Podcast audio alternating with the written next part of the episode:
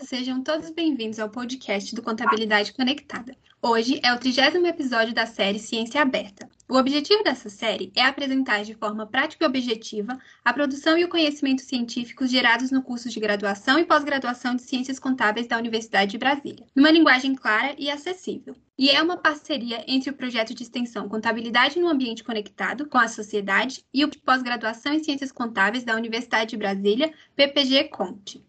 Eu sou Mariana Graciano, estudante de graduação em Ciências Contábeis da Universidade de Brasília e faço parte da equipe do Contabilidade Conectada. E no episódio de hoje conversaremos sobre a pesquisa Desempenhos Contábil e de Mercado no curto e longo prazos, uma abordagem multinomial. É oriunda da tese de doutorado do pesquisador Sérgio Carlos dos Santos da UNB e sob orientação do professor Paulo Roberto Barbosa Lustosa do PPG Conte, também da Universidade de Brasília.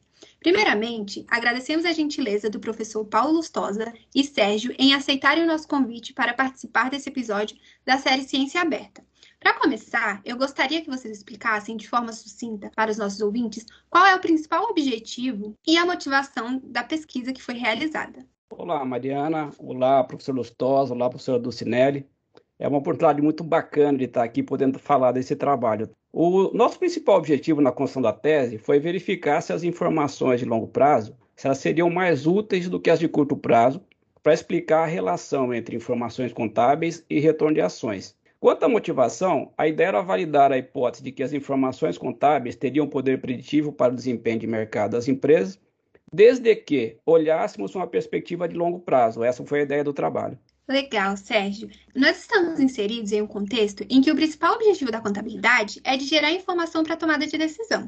Assim, quais são os objetivos que uma maior previsão do nível de retorno das ações traria ao usuário da informação? Bom, dentre os usuários da informação contábil, destacam-se os investidores, ou seja, eles tomam uma decisão de investimento numa empresa baseada em informações contábeis passadas. Se esses investidores, com essas informações passadas, tiverem capacidade de prever ao menos o nível de retorno futuro dessas ações, o risco dele vai estar mitigado e vão crescer as oportunidades de captação de recursos dessas empresas no mercado, favorecendo a economia como um todo. É importante dizer que buscamos verificar a predição do nível de retorno. Não foi ideia do trabalho prever exatamente o retorno. A sua pesquisa, ela teve como pressuposto que em um maior período, as tendências de desempenho contábil de longo prazo, elas melhor se alinhariam às do desempenho do mercado. Eu gostaria que você comentasse quais foram as evidências que levaram a tal pressuposto. Ok. Mariana, esse pressuposto, ele deriva da ideia de que, ao alargar a janela temporal, as tendências do desempenho contábil melhor se alinhariam às do desempenho de mercado porque os preços das ações são impactados por anúncios de inúmeras origens. Então, tem anúncio lá relacionado com política, com economia, anúncios sociais, e tudo isso ele compõe é, um fator que vai influenciar na formação do preço. Uhum. E quando eles estão presentes num determinado período, esses anúncios impactam as decisões, as estratégias, as atividades da empresa na gestão do negócio, bem como as expectativas dos investidores e as decisões de compra que eles fazem. E muitas vezes, em função da gravidade do impacto dessas informações, naquele momento, naquele exercício, a informação contábil pode se tornar menos relevante para a formação de preço das ações. É, assim, o pressuposto ele se apoia na realidade dos preços das ações que a gente observa no mercado e é reforçado pelas evidências do trabalho de Rosa e Lustosa, que sinalizaram que o mercado efetivamente diferencia, que as empresas de alto desempenho operacional e longo prazo, elas são observadas pelo mercado de uma forma diferente. Eu vou complementar o, o Sérgio nessa resposta, é que é uma questão assim de mensuração, né?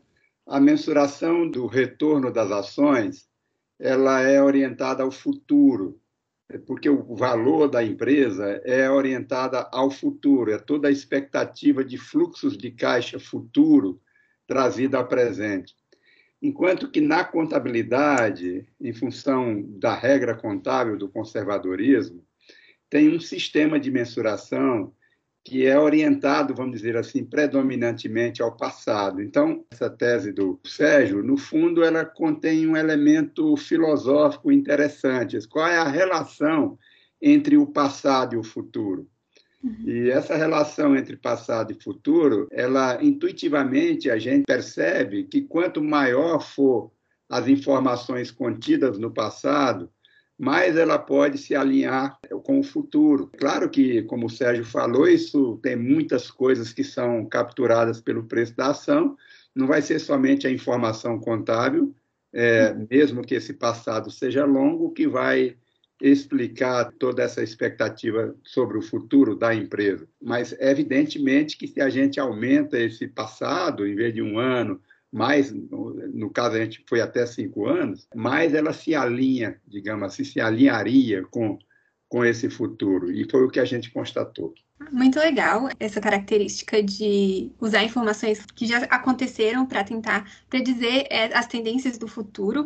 É, agora eu gostaria que vocês falassem para a gente, uma vez comprovada a hipótese de pesquisa, quais seriam os impactos e as aplicações das informações contábeis de longo prazo na predição de retorno das ações na tomada de decisão dos investidores? Bom, Mariana, de imediato, tal hipótese abre as portas para que as pesquisas que vêm sendo feitas elas possam revisitar essa correlação entre resultado contábil e retorno de ações. Agora, para os investidores, ele vai permitir o desenvolvimento de modelos de predição mais confiáveis que auxiliem na decisão de investir. Lembrando que o nosso modelo ele tenta prever o nível de retorno, se vai ser baixo, vai ser médio, se vai ser alto, e em cima disso você poder planejar os seus investimentos e formar uma carteira. Na sua pesquisa, foi destacado que há uma baixa correlação entre as informações contábeis de curto prazo e a predição de retorno das ações. É, quais são os principais fatores que interferem nessa baixa correlação? Mariana, a, a, baixa correlação, né, apontada pelo referencial teórico, ela acontece entre resultado contábil e retorno de ações. E que, segundo a teoria, ela é agravada porque a, a relação entre essas variáveis ela é estável ao longo do tempo. E isso sugeriria que essas informações contábeis teriam uma utilidade limitada para a tomada de decisão dos investidores. O nosso trabalho é que, intuitivamente, a gente entende que todos os analistas, todos os investidores, eles utilizam as informações contábeis para fazer as suas análises. Então, a gente entende que essa informação tem sim a, a, a utilidade, mas não é o que foi verificado nas pesquisas anteriores. Por isso é que a gente tentou fazer o alargamento da janela temporal para tentar buscar essa relação. Então, em nossa pesquisa, a gente presume que os fatores que contribuem para essa baixa correlação e, consequentemente, prejudica a qualidade da predição de retorno de ações é que os preços das ações são impactados por anúncios de inúmeras origens. E dependendo da gravidade desses anúncios, o desempenho contábil da empresa ele torna-se pouco relevante para a formação dos preços de suas ações no mercado naquele determinado exercício. E que se a gente fizesse um alargamento da janela, a gente conseguiria alinhar melhor essa relação, dentro da premissa do que o professor Lustosa complementou, de que a gente está olhando para o passado para fazer uma previsão de futuro, só que às vezes, dependendo do ponto que você olhou é, naquele passado, ele, ele perde o nexo com o futuro. É, esse momento agora atual, ele, é, é ele, ele torna fácil a gente explicar isso. Todas as previsões que foram feitas até 2019, hoje ela tem pouca validade, porque a gente está num momento hoje de excepcionalidade, né? um momento de exceção, já que a gente está no meio de uma pandemia e que muito do que, do que a gente fazia ou acreditava, por conta da pandemia, está sendo revisto. Né? É, e aproveitando que você está falando sobre o preço das ações, agora eu gostaria que vocês falassem, na opinião de vocês, é, quais são os fatores que interferem nos preços das ações de uma empresa? Bom, a complexidade de se elaborar um modelo de predição de preço de ações é justamente porque são inumeráveis os fatores que interferem nesse preço. Afinal, o preço ele é resultado do alinhamento das expectativas entre compradores e vendedores, que às vezes sequer é racional. Por exemplo, eu trabalho no Banco do Brasil, então eu olho um carinho, com um carinho especial quando eu vou comprar uma ação do Banco do Brasil. Nem sempre a minha decisão é racional ao comprar uma ação do Banco do Brasil. Entretanto, a gente entende que o desempenho econômico da empresa, que é refletido em suas demonstrativas contábeis, é uma proxy importante do valor da empresa e, consequentemente, do preço das ações do mercado. Por isso que o nosso modelo tenta prever o nível de retorno. Sobre a construção da pesquisa, é, a metodologia é parte crucial na construção. Eu gostaria que você comentasse um pouco para os nossos ouvintes sobre a metodologia que foi utilizada na construção do seu estudo e o porquê que você resolveu aplicar essa metodologia. Sabendo da complexidade que é elaborar um modelo de predição de preço, optamos por desenvolver um modelo de predição de nível de retorno das ações, ou seja, a partir de informações contábeis, dados macroeconômicos, índices de mercado, o nosso modelo tinha como objetivo prever três categorias de nível de retorno, ou seja, baixo, médio e alto.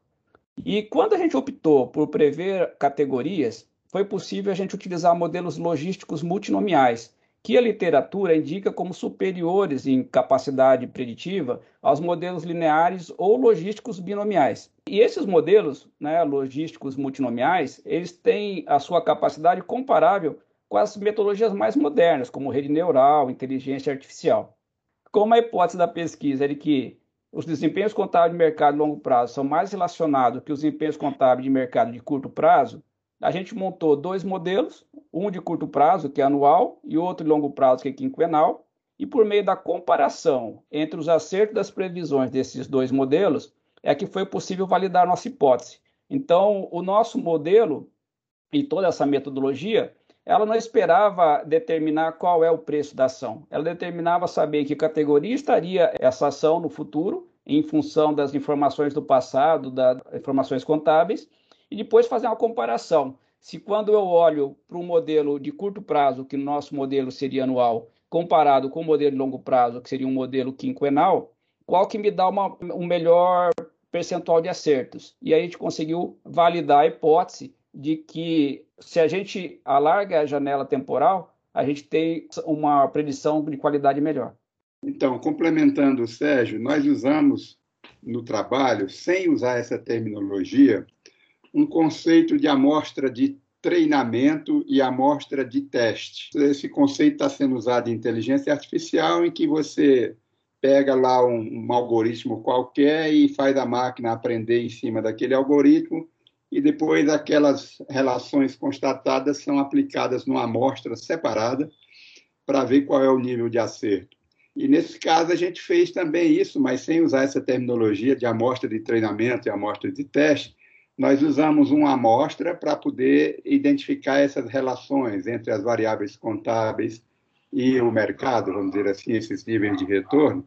E depois pegamos essas relações encontradas nessa amostra e aplicamos em uma outra amostra para ver o grau de acerto. Uma outra amostra que a gente já conhecia qual era o retorno. E aí vimos qual era o grau de acerto do modelo os resultados foram satisfatórios, foram interessantes. O estudo que vocês realizaram é, foi um estudo bastante abrangente. Vocês é, analisaram dados de diferentes países. Nos contem qual é a relevância de ter sido analisado no estudo 18 diferentes países e de que forma essa abrangência pode servir de escopo para futuras pesquisas. Para o nosso estudo foi relevante a gente utilizar informações de 18 países. Esses países estão distribuídos pelos cinco continentes e inclui também os cinco países do BRICS. E por que foi importante? Porque conferiu um caráter global à pesquisa, né? E também traz maior robustez aos achados, considerando o volume da amostra, que a gente conseguiu mais de 500 mil observações e quase 50 mil empresas. Então, essa grande abrangência que imprimimos na nossa pesquisa, ela pode servir de referência para futuras pesquisas que envolvam informações de mercado de capitais, no sentido de ampliar é, as análises da, para bolsas estrangeiras porque a bolsa de valores brasileira ela ainda tem um reduzido número de empresas quando a gente compara com outros mercados mais envolvidos. Então, fazer um trabalho no Brasil olhando só para as informações da bolsa brasileira, você acaba tendo um trabalho um pouco mais restrito. Então, um ponto importante é que nossa pesquisa ela mantém também o mercado brasileiro em análise, só que permite a gente comparar os resultados obtidos no mercado brasileiro com os resultados dos outros 17 países nos mesmos modelos de análise. Agora eu vou fazer uma pergunta que é especialmente para os nossos ouvintes, que a maioria dos nossos ouvintes eles são bem jovens e eles estão começando a descobrir o mundo da pesquisa científica. Então, eu gostaria que vocês é, pudessem nos explicar qual foi a principal contribuição da pesquisa para a ciência e para a sociedade. Mariana, a principal contribuição da nossa pesquisa para a ciência e para a sociedade foi confirmar que as informações de longo prazo elas são mais úteis sim para explicar a relação entre informações contábeis e retorno de ações do que as de curto prazo, permitindo em termos de ciência avançar na discussão acerca da capacidade preditiva das informações contábeis, né, em relação aos retornos de ações. E em termos de sociedade, a gente apresenta uma metodologia para o desenvolvimento de modelos de predição que são aplicáveis no mercado, porque o nosso modelo ela utilizou como base informações públicas e facilmente disponíveis no mercado.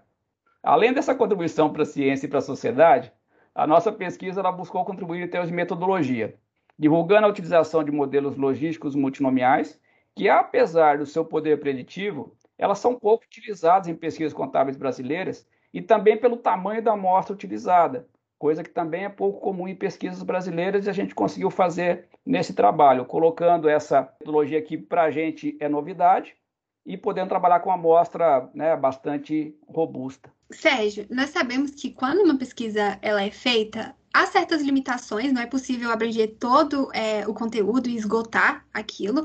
Então, eu gostaria que você comentasse um pouco sobre as limitações da pesquisa e de que forma, na opinião de vocês, é, os futuros pesquisadores poderiam explorar o tema de modo a contribuir ainda mais para a literatura abordada. Mariana, a nossa pesquisa ela apresentou limitações em função de que a nossa intenção não foi realizar a predição de valores futuros de retorno das ações, e sim verificar essas informações de longo prazo seriam mais úteis para explicar a relação de informações contábeis e retorno de ações do que as de curto prazo.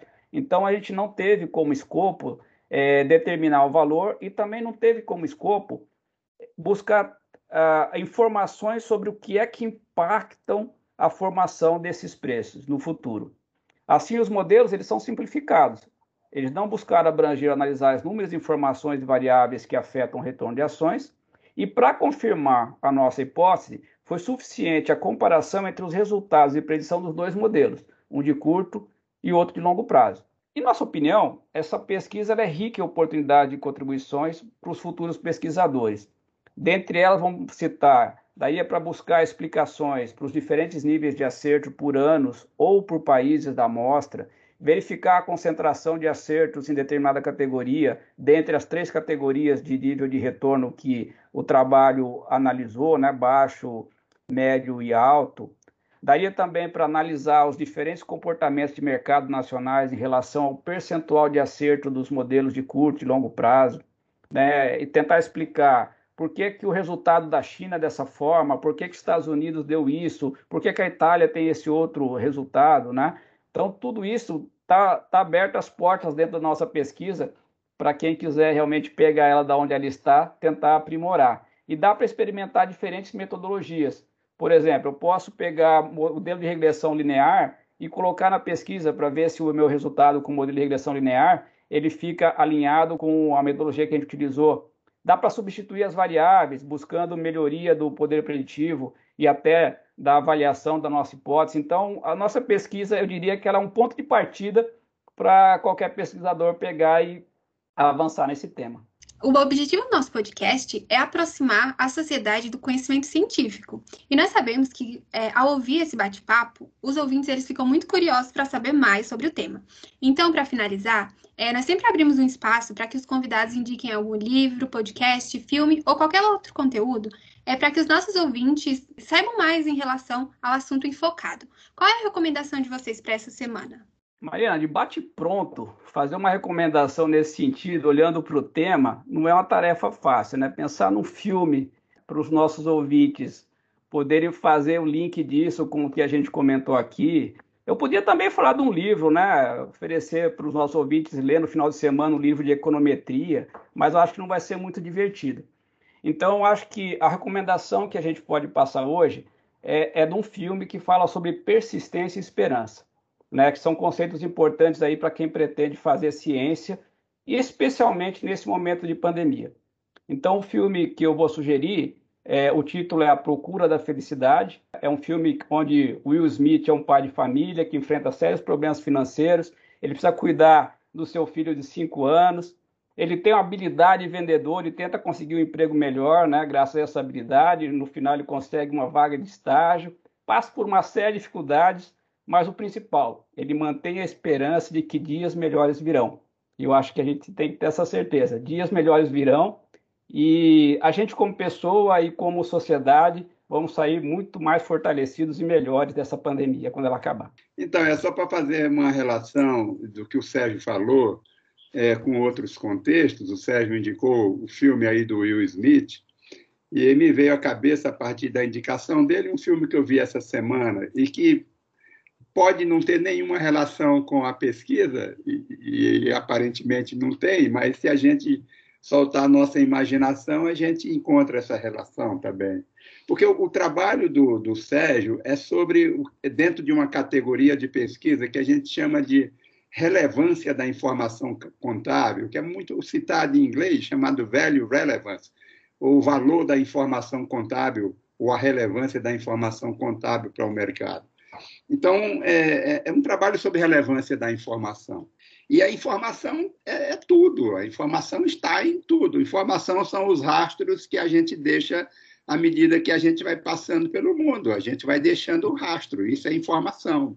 Então, eu vi um filme essa semana que é, me chamou muita atenção, e eu recomendo esse filme, é chamado A Voz Suprema do Blues. Ele, ele foi indicado aí para o Oscar e ganhou alguns prêmios. Ele é, é, com esse ator que morreu muito precocemente, morreu com 43 anos, chamado é, Chadwick Boseman. E ele, interessante, é que ele era o músico de uma banda, mas a, a cantora né, principal, porque o filme era sobre uma cantora de blues, que seria o personagem principal, na verdade ficou como personagem secundário. Tal foi a, interpretação, o papel, os diálogos que foi dados ao, a esse cara, que ele era um trompetista da banda da, da cantora. Mas o que me chamou a atenção, e aí entra nesse papo de relevância, era a relação do, do homem branco na Chicago dos anos 30, a relação do homem branco explorando o negro, porque num determinado momento houve a necessidade, lá nos Estados Unidos, de um negro do sul ir para o norte é Como aqui, esse movimento que foi feito do Nordeste para ir para São Paulo, em busca de oportunidades, foi, do, foi o contrário, foi do Sul indo para o Norte, em busca de oportunidades, e porque o Norte também precisava de mão de obra, essa mão de obra não qualificada, que pudesse explorar mais e tal. Então, atraiu muitos negros ali. E os negros foram, era num momento de muito racismo nos Estados Unidos, então o que os, o que os brancos queriam fazer era continuar explorando os, os, os negros lá no, lá no norte. E no caso específico era uma, uma gravadora de, de, disco, que é de propriedade de homens brancos, que estavam contratando essa cantora famosa para gravar, gravar um disco e eles lucrarem muito com isso. Então, é, é, é, sobre essa, essa, é sobre essa questão também das relações, né? da relevância, da importância das relações é, entre os humanos, das relações entre as sociedades, em, entre grupos sociais que estavam muito precarizadas na época e continua ainda hoje, é, e, é, também ainda precisando melhorar muito. Então, embora a gente esteja fazendo, falando de relações entre a informação contábil é, que é passado com o futuro, a gente pode ampliar isso mais ainda das relações humanas, porque por trás da contabilidade está tá por trás de tudo tá as pessoas, né? Que eu acho que esse é um grande problema que a sociedade enfrenta. Muito bem. A recomendação de vocês foi muito boa. Eu acredito que quem está nos ouvindo agora é, vai se sentir muito inspirado, principalmente no momento em que estamos passando. Precisamos de de forma de, de ver que o futuro e o passado é, eles estão conectados e que tudo isso vai passar e que sairemos melhor disso. Eu agradeço ao pesquisador Sérgio Carlos dos Santos e ao professor Paulo Roberto Lustosa por aceitarem participar da gravação do podcast. Foi um momento muito enriquecedor. Obrigada também à professora Ducinelli por abrir esse espaço de compartilhamento do saber. Agora eu abro a palavra aos convidados para que eles façam seus agradecimentos, suas pontuações. Parabéns pela iniciativa. Né? Muito obrigado pela oportunidade, Mariana, professora Ducinelli. Foi muito bacana poder participar desse momento. Muito obrigado, professor Paulo, de estar aqui comigo, né? O professor que foi meu orientador de mestrado, continuou sendo meu orientador no doutorado e que é um amigo que eu fiz pelo resto da minha vida. Então, muito obrigado por estar aqui comigo nesse momento. E como a Mariana ressaltou, tenho certeza que dias melhores virão, a gente vai sair muito melhor desse momento dessa pandemia. Eu também aproveito para louvar, para parabenizar é, a iniciativa desse evento, um evento que já está consolidado, né? já tem algum tempo aí, com muitas pesquisas. E, e é, eu acho que é uma ideia, uma ideia fantástica, sabe? É, para mim, isso é, um, é muito mais do que uma iniciação científica. embora exista o programa formal é, do governo federal, que é esse programa de iniciação científica que os estudantes recebem lá uma grana para poder fazer as suas primeiras pesquisas.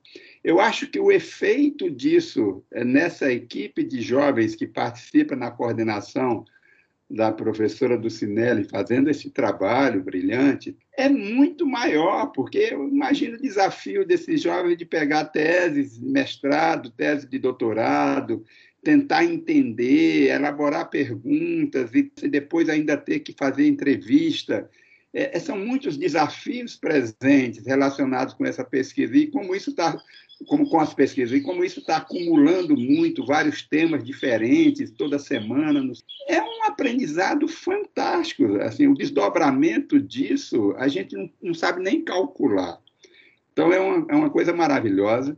Eu também é, parabenizo o Sérgio, né? o Sérgio por, é, nesse, por ter concluído essa, essa, esse doutorado, mesmo trabalhando, e foi, ele teve que superar muitos limites aí, e agora essa oportunidade de divulgar também o trabalho dele, acho que o trabalho dele ficou legal, né? e a gente encontrou esse tempo aqui para fazer esse bate-papo. Então, a, a, Mariana também, que está é, tá aí com a Dulcinelli, que, que se desempenhou muito bem, viu, Mariana? Siga, continue nesse caminho, e eu acho que a equipe toda está de parabéns. Ducinelli também, viu, Ducinelli? Não precisa te agradecer, não precisa te destacar, porque isso eu, eu já venho fazendo há muito tempo, né? Você é que resolveu colocar todo esse teu esforço de maneira voluntária, né? Para tocar esse projeto é, só por um só por um retorno é, de coração, um retorno humanista, não tem nenhum retorno material, financeiro, a não ser esse prazer de estar espalhando a bondade, sabe? Então, você é a própria cara da bondade, a própria cara do, do amor, sabe? É o amor personalizado, sabe? personificado. Então, isso é uma maravilha. Tudo isso é uma maravilha. Parabéns a todos.